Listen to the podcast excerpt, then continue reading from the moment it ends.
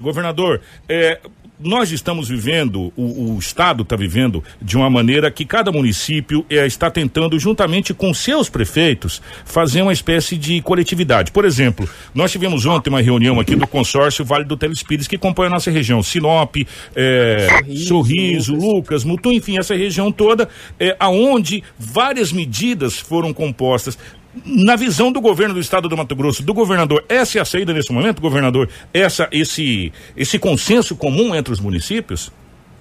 Olha, é muito importante que nesse momento haja uma certa união, um certo trabalho conjunto entre governo federal, governo estadual e os, governa e os prefeitos né, que estão nos municípios. Quando nós passamos via decreto uma orientação das medidas que deveriam ser tomadas pelos prefeitos de cada município do estado de Mato Grosso. Primeiro, é porque a realidade de contaminação ela é diferente em cada um dos 141 municípios. Nós temos cidades que têm quase 3 mil casos, como é Cuiabá, quase mil casos, como é Várzea Grande. Então, o nível de contaminação está muito alto. Diferente de alguns municípios, nós temos em torno aí de 20 municípios de Mato Grosso que nesse momento não tem nenhum caso, nenhum caso de coronavírus. Ou não teve, ou se teve um ou dois, já sarou, já voltou à normalidade e não apareceram casos novos. Então não dá para tratar o estado inteiro da mesma forma. Então, as decisões de restrições mais severas, de medidas, elas têm que ser tomadas município a município, de acordo com a realidade do município. Senão o prejuízo seria muito grande. Já pensou?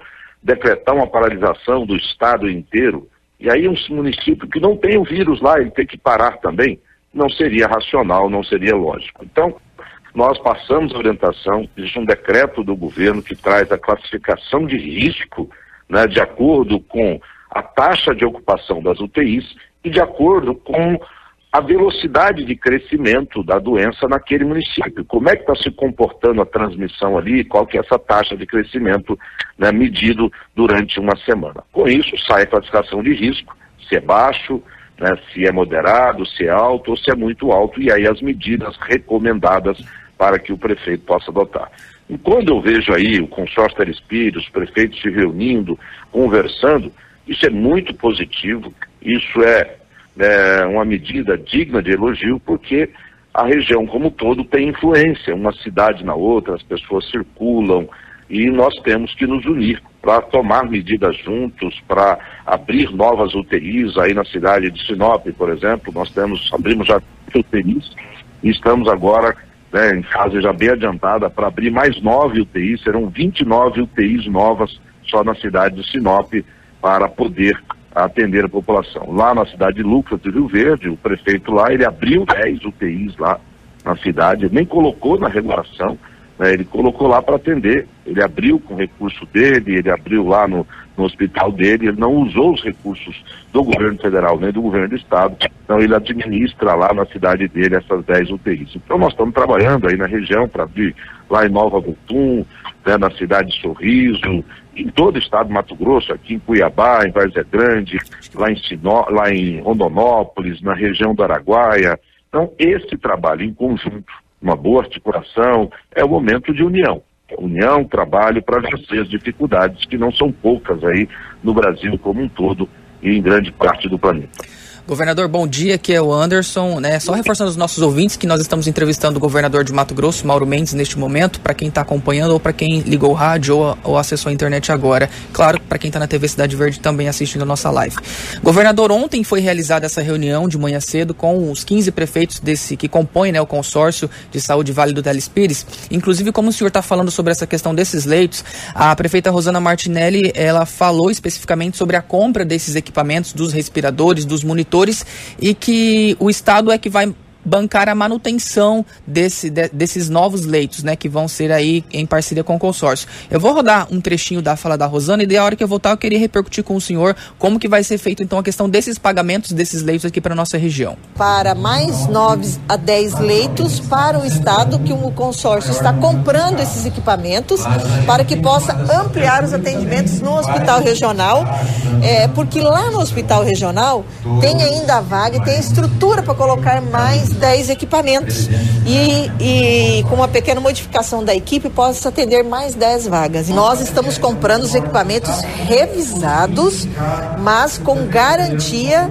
da empresa, da sua capacidade de funcionamento. Então, nós estamos comprando equipamentos e serão pagos somente é, após instalação, verificação, né?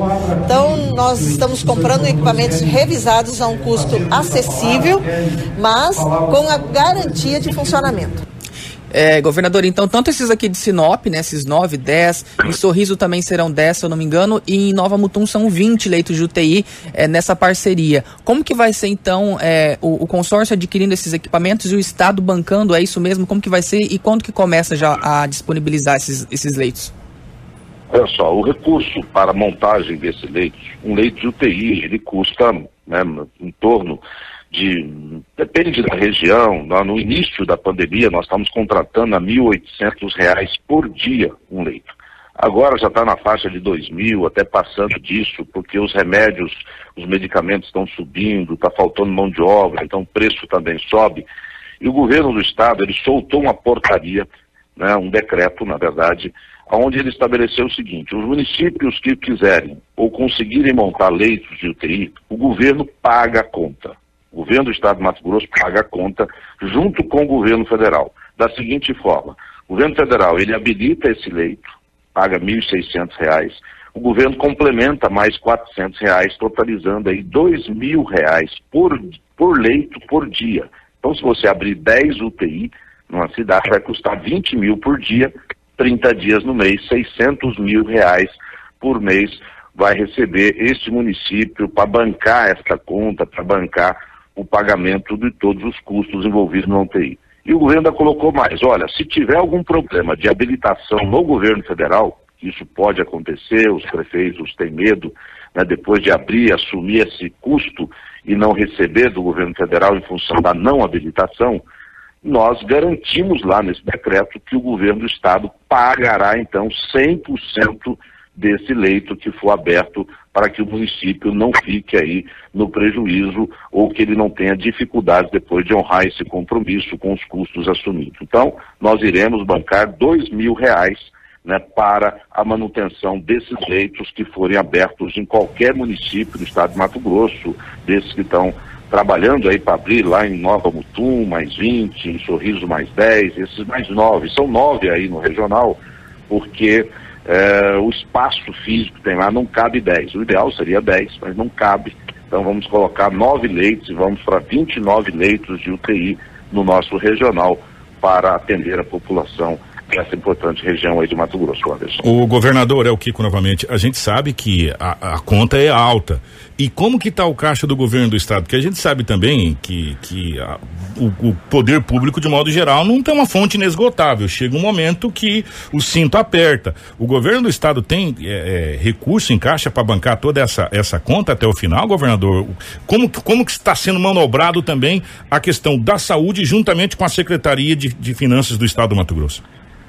Olha, Kiko, nós, acho que você, o Anderson e talvez uma parte, grande parte dos ouvintes que estão nos acompanhando, principalmente vocês, jornalistas, né, que lidam com a informação, com a notícia, deve se lembrar que um ano e meio atrás, quando eu assumi como governador desse estado, Mato Grosso, o governo de Mato Grosso estava com salário atrasado, com décimo terceiro atrasado, a gente devia para Deus e todo mundo aí, para 11 mil fornecedores atrasos de cinco, seis meses aí nas obrigações que o governo tinha. Para os municípios, na área de saúde, era 11 meses de atraso. Obras paralisadas no estado inteiro. Aí no Hospital Regional de Sinop, vocês devem ter noticiado aí dezenas de vezes greve, atraso de pagamento de salário, confusões em cima de confusões na saúde no estado inteiro. Graças a Deus, graças a um trabalho muito firme que nós fizemos para recuperar o Mato Grosso em 2019, Tivemos que adotar medidas que alguns chamam de duras, mas eu chamo de necessárias, para colocar ordem na casa, para consertar o Estado. E deu certo. Graças a Deus deu certo. Chegamos no final do ano com salário em dia, pagando o 13 terceiro. Os nossos fornecedores estão recebendo em dia, né, praticamente em todo o estado de Mato Grosso, em todas as áreas que prestam serviço.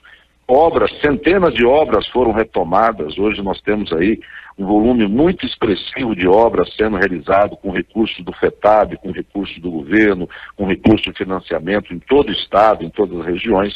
O governo conseguiu se reequilibrar, conseguiu colocar a casa em ordem sob o ponto de vista financeiro. Nesse momento, nós temos um gasto muito alto de UTI. É que eu falei para vocês agora, imagina só, 10 UTIs, né, ela custa 600 mil por mês em média. Nós já abrimos aí, né, até agora, umas 150 UTIs.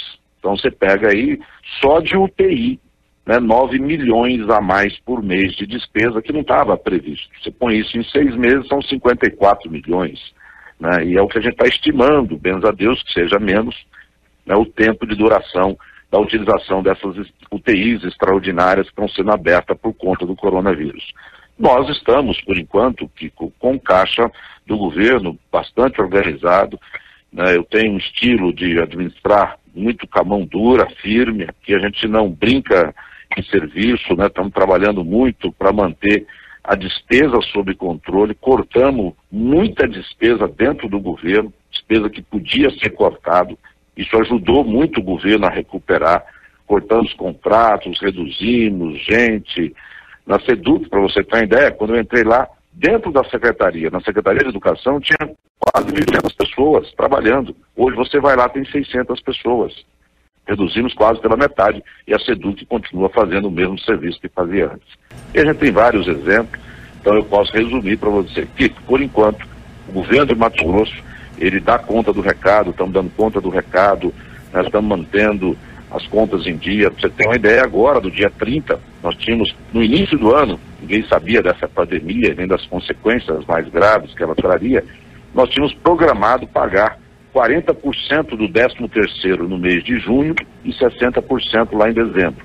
E graças a Deus, dia 30 agora de junho, nós vamos pagar para todos os servidores públicos de Mato Grosso, do Estado, os 40% do 13 terceiro que estava programado então a gente trabalha muito assim, com bom planejamento, executar, né, cuidando bem do dinheiro. Não tem promessa aqui quando vem prefeito, vereador, que a gente faça que não possa ser cumprido. Se não dá para cumprir, a gente não promete. Agora, se fala que vai fazer, então essas UTIs que os prefeitos estão abrindo, eles sabem disso, já conhecem o estilo novo de governar que nós estamos trabalhando nesse momento. Se a gente assume um compromisso, não vai faltar o dinheiro para honrar esse compromisso e principalmente na saúde, que nesse momento é prioridade absoluta.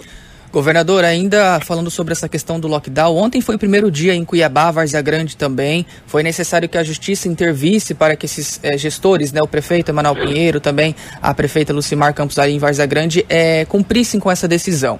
Né? Está se discutindo recorrer. Aqui na região norte do estado, nessa reunião que teve ontem entre esse consórcio, os prefeitos definiram que não vão adotar lockdown neste momento, é, e mesmo com três municípios, pelo menos, se enquadrando naquele, naquela tabela de alto risco de muito alto, né? O risco de, de contaminação, que é Sorriso, é, Lucas do Rio Verde e Nova Mutum também. Antes de, de, de, do senhor comentar isso, de eu realmente fazer a pergunta, eu vou soltar o áudio do prefeito de Itaiangá, que é presidente do consórcio, falando sobre essa decisão de não, não decretar o lockdown por enquanto. Nós estamos tendo que é, nos unir, sentarmos dentro do consórcio, buscarmos um entendimento, não só entre os prefeitos que, que sofrem na ponta aqui, os grandes problemas que estamos tendo com esse Covid na saúde, mas nós temos que ter um, um entendimento junto com o Ministério Público, Defensoria Pública, a sociedade organizada, a, a sociedade civil organizada, para que a gente possa encontrar meios que é, restringimos as, as, as, coisas, mas de, de maneira que não afete o comércio, não afete as, as atividades, afete os empregos. E nós, prefeitos, estamos nos unindo para criarmos uma política unificada, uma ação unificada, falarmos a mesma língua com todos os, com toda a nossa população. Governador, então, nesse sentido, né, é, o, go o, governo até publicou algumas orientações, como a quarentena coletiva, alguns chamam de lockdown, mas no início de tudo, o senhor tinha decretado, feito um daqueles primeiros decretos que também abrangia os municípios, né, por exemplo, fechamento de escolas e, e parques, enfim, outras instituições. Nesse sentido, vendo que a situação está bem complicada, é, o governo pretende, então, assim, é, canetar mesmo, o governador fala, não, a gente, vocês vão ter o lockdown e ter essa, essa medida mais dura mesmo, sem esperar que a justiça você faça isso, por exemplo, aqui na região, né, como temos alguns municípios já com alto risco de contaminação? Anderson, uh, lá no início da pandemia, o primeiro caso de, de coronavírus em Mato Grosso aconteceu no dia 23 de março desse ano, quando foi registrado oficialmente o primeiro caso aqui na cidade de Cuiabá. Quando teve o primeiro caso, logo em seguida, acho que dois ou três dias depois, o prefeito de Cuiabá, ele, e aí o governo, quando teve o primeiro caso, ele soltou um decreto que valia para o estado inteiro, é, dizendo que deveriam começar a se adotar medidas né, de proteção. Lavar as mãos, distanciamento social, né, só eram medidas mais orientativas e muito leves, porque nós estávamos no início da pandemia. E logo na sequência, aqui em Cuiabá, por exemplo, o prefeito de Cuiabá, nós tínhamos um caso só, não tinha ninguém internado na UTI, não tinha ninguém doente ainda, era só um caso né, confirmado ele decretou o fechamento do comércio, decretou né, um, um mini lockdown. Eu falo, gente, isso está errado. Claro que está errado. Se você fecha com um caso, como é que nós vamos fazer daqui 30 dias, 60 dias, 90 dias, que provavelmente, pela lógica que está acontecendo no mundo inteiro, nós vamos ter né, mil, dois mil, três mil casos. Infelizmente eu estava certo. Só que ele antecipou, e alguns prefeitos anteciparam esse movimento de fechamento, e isso traz prejuízo, sim, isso traz consequências. É um remédio amargo. E ninguém gosta de tomar remédio amargo. Mas em alguns momentos é necessário tomar um remédio amargo, fazer um tratamento mais de choque. Aí que aconteceu? Eu fiz um decreto dizendo, olha, não pode fazer isso, tem que abrir, tem que não sei o que, não sei o que. O Ministério Público entrou na Justiça, derrubou o meu decreto e fez, saiu uma decisão judicial dizendo assim, ó, quem decide é os prefeitos. Eles têm a capacidade de decidir. Falei, ok, não tem problema. Eu também acho que né, os prefeitos são autoridade maior em cada município e eu não posso ficar tomando uma decisão cidade a cidade. Eu não posso sair, olha, um decreto agora para Cuiabá, um decreto para Sinop. Não, lá em Sorriso é diferente. Eu estou interferindo na autoridade né, daquele município que é maior que é o prefeito. Então, neste momento, o Estado passa orientação, os prefeitos, eles não deixam de ter razão, meus amigos. Não é fácil fechar nada, porque isso traz impacto também na vida das pessoas. Agora, está provado também no mundo inteiro, no Brasil inteiro, que em determinado momento o distanciamento social mais rígido, ele ajuda a combater o crescimento da doença. E quando ela cresce muito, o que, que acontece? Uma parcela daquela população tem gente que pega a doença e não acontece nada. Eu, por exemplo, peguei. Acho que foi noticiado aí, alguns devem ter visto isso. Eu peguei o coronavírus. Fiquei 14 dias em casa. Quando eu peguei o coronavírus, eu já antes de ter o sintoma, eu fui dentro dessa nova né, metodologia que está se adotando, né, eu já tomei o remédio logo no início, eu não esperei ter sintomas. Meu médico me recomendou, eu tomei a azitromicina, né? Fiquei em casa, tomando muito líquido, tomando alguns chás e tomando o remédio ali, graças a Deus passei sem nenhum sintomas. Mas uma parcela da população, né, ela tem sintomas, outra parcela dessa que tem sintomas, ele acaba precisando de um atendimento hospitalar. Se a gente deixa a doença crescer muito, o que, que vai acontecer? Vai ter muita gente precisando de hospital, muita gente precisando de UTI ao mesmo tempo. Então, por isso que o distanciamento, em algum momento, ele é necessário. O que aconteceu é que lá atrás, quando não precisavam alguns fizeram. E é, a gente não pode ficar culpando ninguém nesse momento, não. Não é hora de culpar ninguém, gente. É um negócio novo, o mundo, isso assustou todo mundo. A gente olhava na televisão, via lá na Europa morrendo gente, nos Estados Unidos, aquilo assusta as pessoas. Né? E é um assunto novo, que a gente não sabia muito bem né, as pessoas lidarem com isso. Então, agora, é, infelizmente, nós precisamos sim adotar medidas né, em algumas cidades, que tem cidade que está muito sob controle, está mais tranquilo. Então a população pode ajudar muito, os prefeitos com certeza vão ajudar muito fazendo esse trabalho de distanciamento social. Talvez não seja tão rígido, talvez não feche tudo, mas as pessoas, pelo amor de Deus, precisam dobrar, redobrar, triplicar os cuidados né, com a máscara, com limpeza, na hora de manusear a máscara, porque às vezes as pessoas ficam ali, pega aqui, pega ali, vai, mete a mão na máscara, pega de mau jeito na máscara, ele colocou o vírus na máscara, vai colocar o vírus dentro da boca dele. Então, tem que dobrar e redobrar os cuidados, né, no manuseio da máscara, na lavagem das mãos, né, e o distanciamento é necessário. Se você não precisar, não saia de casa, não fique andando por aí à toa, vamos diminuir a circulação, vamos aumentar o trabalho de limpeza né, com água sanitária nas empresas, nos locais de trabalho. Né? Existe um número de atividades chamadas atividades essenciais que mesmo num fechamento mais rígido, elas precisam e vão continuar funcionando. Então, a gente nesse momento estar sempre dialogando com os prefeitos, a região aí tem muitos bons prefeitos, e com eles e junto com a população, nós vamos continuar trabalhando para enfrentar e fazer o que precisa ser feito para superar esse momento de dificuldade que Mato Grosso, o Brasil e que o mundo vive. Governador, a gente tem várias questões para discutir, mas especificamente a gente vai falar sobre essas questões, que é o que a gente tinha pré-agendado sobre o Covid-19.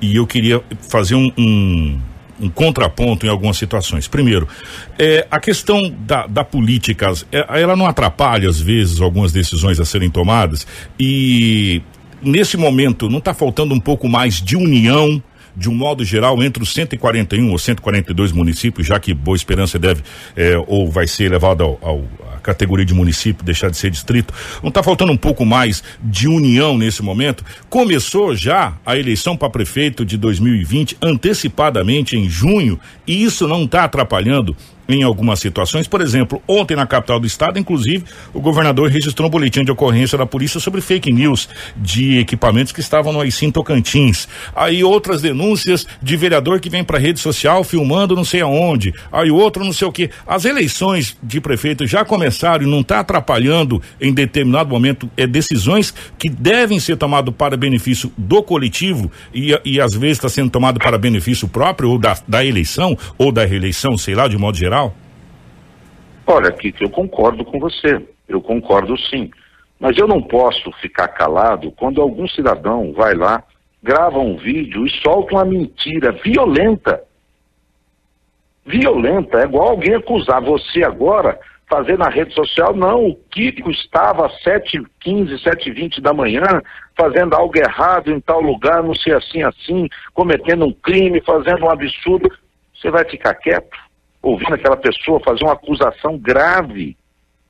Então, o que as pessoas precisam ter nesse momento é responsabilidade.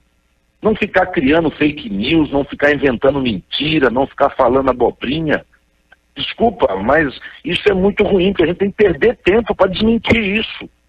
E com relação à política, Kiko, né, nós temos muito bons prefeitos no estado de Mato Grosso. Aqui em Cuiabá, por exemplo, eu tive alguns pega duro com o prefeito de Cuiabá. Por quê? Porque Cuiabá é a maior cidade do estado, é que mais recebe dinheiro do Ministério da Saúde, do governo do estado, para fazer saúde pública, SUS. E ela não abriu um leito novo de UTI na cidade de Cuiabá. Nenhum. E a minha briga com o prefeito é por isso. O prefeito tem que abrir leito novo. O senhor recebeu só para abrir leito novo 42 milhões. Cadê os leitos que o senhor tinha que ter aberto?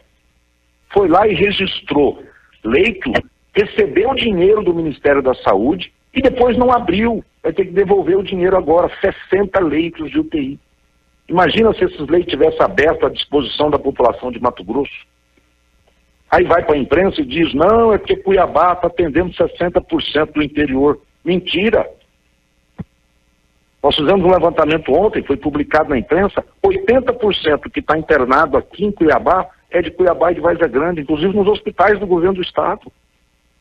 Então, assim, é lamentável que eu concordo com você, mas nós precisamos de políticos sérios, que falem a verdade, que trabalhem com seriedade, e tem muito político sério nesse Mato Grosso. Mas tem muito, né, tem alguns poucos, não é muito, alguns poucos, que realmente não merece né, o nosso crédito. E aí eu não sou um homem de ficar vendo o nego fazendo presepada, falando, desculpa a palavra, mas falando merda e não agindo, não trabalhando e ficar quieto. Eu parto para cima mesmo, porque eu fui eleito para defender a população de Mato Grosso.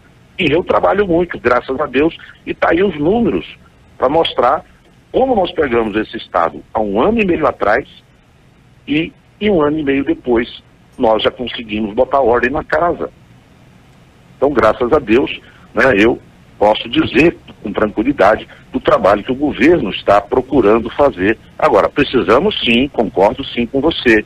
As pessoas têm que ter responsabilidade, não ficar divulgando fake news, não criar. fake news, né? Políticos, todo mundo tem que trabalhar com seriedade. Fico feliz quando eu vejo os prefeitos aí da reunião se reunindo, discutindo juntos. É né? hora de unir esforços, de unir força. Né? O governo do estado dizendo, olha, a gente paga a conta, abre leito aí, a gente. Porque é difícil aqui de Cuiabá a gente conseguir atuar em todos os municípios de Mato Grosso. Então, por isso que existem as prefeituras. Então, governo olha, nós pagamos a conta. Né? 20 mil por dia se você abrir UTI aí. Então, os prefeitos estão correndo atrás, os bons prefeitos estão correndo atrás. Claro que não dá para abrir em toda a cidade, não adianta achar, porque não vai ter médico para isso. Não adianta achar que lá em Itaiangá o prefeito vai conseguir fazer, porque lá não tem médico para isso. Então tem que ser as cidades maiores, realmente, né? e assim funciona no Brasil inteiro e provavelmente no mundo inteiro. Né? Só as cidades mais polos, com maior infraestrutura, que consegue atrair alguns tipos de médico para morar ali, para poder atender a determinadas situações. Concordo com você, é hora de unir esforços, trabalhar com seriedade e ajudar a nossa população nesse momento. Governador, ontem o Tribunal de Contas de Mato Grosso divulgou um estudo que eles fizeram, né, um levantamento nessas unidades do estado em relação à questão dos leitos, tanto de enfermaria quanto de UTI, que foram anunciados pelo governo, que seriam especificamente para tratamento de pacientes com coronavírus. E esse estudo, né, até o dia dessa fiscalização, aponta que é, os leitos disponíveis que estavam aptos para receber esses pacientes não estavam de acordo com os que haviam sido anunciados, na verdade, com os que estão sendo anunciados. Esses leitos, como como está essa situação? Ah, é, faz alguns dias que esse levantamento foi realizado, ontem que saiu o resultado. É, como que está? Já foram é, finalizados? Como que está essa situação e como que você vê esse apontamento do, do Tribunal de Contas dizendo que não estavam aí é, em conformidade os números do Estado com a disponibilidade dos leitos? Não, está correto. O levantamento do Tribunal de Contas está correto. É um levantamento de 10 dias atrás, acredito eu. Está correto Teve gente que foi lá, é o caso de Cuiabá aqui, ó, colocou lá que ia ter 145 leitos de UTI. E quem colocou isso não foi o governo. O governo recebe a informação, o Ministério da Saúde recebe a informação, vira uma informação oficial, que não é informação passada pelo WhatsApp, por telefone, não. É um documento que o município assina dizendo, vou abrir 145 UTIs. E abriu só 95. Então, foram canceladas essas UTIs aqui na cidade de Cuiabá. Da parte do governo, nós tínhamos falado que íamos fazer 50 na Santa Casa e quando foi feita essa fiscalização há 10 dias atrás, tinha 40. Só que quatro ou cinco dias depois da fiscalização, está lá aberta mais 10 UTIs neonatal. Então, assim, o governo cumpriu 100% daquilo que ele colocou nesse plano. Agora, teve algumas prefeituras, estou citando Cuiabá, mas isso aconteceu em Rondonópolis, o prefeito de Rondonópolis colocou lá que abrir 10 UTI, não abriu. Tangará colocou que abrir 13 UTI, não abriu. E isso está corretamente apontado nesse relatório do Tribunal de Contas. O governador, a gente precisa fechar aqui, mas eu tenho que fazer mais uma pergunta para o senhor. Aliás, duas, para ser mais exato. É, se der tempo, até três. É o seguinte: primeiro, a nossa live é, foi aprovado pela Assembleia Legislativa a questão, aliás, foi derrubado o veto, né, do decreto dos professores contratados, essa coisa toda. Eu queria que o senhor falasse a respeito. Queria que o senhor falasse também se nesse momento o Covid-19 eh, prejudicou, inclusive, algumas coisas da campanha que foi falada lá atrás, que o senhor tinha colocado para ser realizado no, no, seu mandato, e se tem alguma alguma novidade, alguma cartada, alguma coisa que o senhor queira falar para a semana que vem, que a gente está entrando talvez assim no, no no pico máximo de tudo que era para acontecer no estado quase do Mato chegando Grosso. no é, colapso também. No colapso que foi programado, inclusive, até parece que o secretário de saúde, Gilberto, infelizmente, também contraiu o Covid-19. É, que o senhor fizesse um resumo rápido dessas situações para gente. Primeiro, Kiko, sobre os contratados, a Assembleia aprovou uma lei, né, e aí ele diz na lei, se você ler a lei, o seguinte, que deverá ser paga uma ajuda para todos os professores da categoria 5. Ponto. Não existe em nenhuma lei, em nenhum instrumento do Estado, o que, que é professor da categoria 5. O governo não tem a menor condição de cumprir aquela lei. Por quê? Porque não existe na regulamentação do Estado, das normativas internas, do plano de carga, carreira e salário deles, o chamado professor da categoria 5. Como é que eu vou cumprir essa lei? Quem que são os professores da categoria 5? Não existe, não existe essa categoria 5. Eles fizeram uma lei que não tem como o governo cumprir. E é lamentável que isso esteja acontecendo, a gente se sente muito. Se o governo pudesse, a gente ajudaria todo mundo, mas nós também não podemos sair por aí distribuindo dinheiro. A gente reconhece né, que são profissionais que poderiam trabalhar, eles não são contratados. Eles poderiam ser contratados. Só que o problema é mais complicado ainda, Kiko, porque olha só, nós temos hoje um universo de pessoas disponíveis que poderiam ser ou que poderão ser contratados pelo governo, 64 mil pessoas para serem professores substitutos. Por que, que existe esse professor contratado? Suponhamos que numa escola aí da cidade de Sinop, né, um professor entra de licença médica. Se ele entra de licença médica, né, nós temos que substituir esse. Aí que entra o contratado. Agora, quando que vai voltar às aulas? Quem vai ser o professor que vai pedir licença médica, que vai entrar de licença prêmio, que pode né, ter um afastamento? Vai ser o professor de matemática ou de geografia? Vai ser o professor de história? Vai ser na escola A, B ou C? Vai ser um professor aí de Sinop, ou vai ser o de Cláudia, ou vai ser o de Marcelândia, ou de Alta Floresta, ou de Cuiabá? Então, nesse universo de 64 mil pessoas, historicamente, a gente contrata, uma expectativa de contratar 2.500. Quais? Quem serão esses 2.500? Então eles fazem uma lei que como é que a gente cumpre? E o governo tem que ter responsabilidade. Eu não posso fazer coisa errada ou mandar os meus secretários fazer coisas erradas para depois responder na justiça. Governador, é, inclusive até público. Inclusive, até a Assembleia aprovou um auxílio para esses professores, né, de pouco mais de mil reais, e foi dito então que se o governador não sancionasse, o próprio presidente da Assembleia iria promulgar essa, esse auxílio aí. Como que está essa situação? Tudo bem, ele já promulgou, Anderson. Agora, quem são os professores da categoria 5 que está na lei, Anderson? Nós já perguntamos isso o sindicato, o sindicato falou, não, nós não sabemos. Eles fizeram uma lei que não tem como cumprir. Simples assim. Simples assim. Não existe no estado de Mato Grosso o chamado professor da categoria 5. Nós perguntamos para o sindicato, o sindicato disse, ah, nós não sabemos, a lei foi feita errada. É lamentável, mas essa é a simples verdade.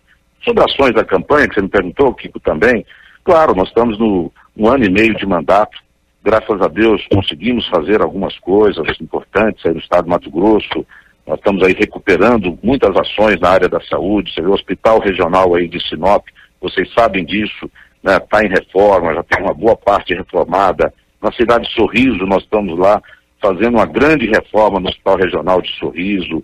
Estamos aqui em Cuiabá fazendo reforma e ampliando hospitais. Em todo o estado do Mato Grosso, lá em Cáceres agora. Na área de obras, nós retomamos muitas obras que estavam paralisadas. Nós temos aí a 220 que vai entrar agora com a concessão. Temos aí hoje, para você ter uma ideia, 968 quilômetros de obras de asfaltamento, de chão que está virando asfalto, sendo executado no estado de Mato Grosso. Talvez seja o estado brasileiro que tem o maior volume de obras rodoviárias sendo executadas nesse momento.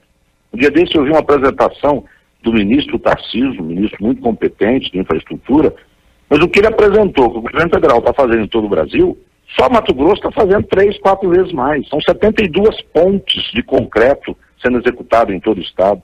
Então, graças a Deus, nós estamos trabalhando muito, é um Estado muito competente, de gente muito competente, é um grande setor produtivo. Então, nós estamos trabalhando, tem mais dois anos e meio pela frente. Se Deus quiser, vamos entregar um Estado, um Estado muito melhor para o cidadão, prestando serviço melhor e com muitas coisas boas sendo feitas aí, se Deus quiser. Porque trabalhando muito, com seriedade, a gente sempre consegue melhorar qualquer realidade. E na semana que vem, está falando aí do pico, né?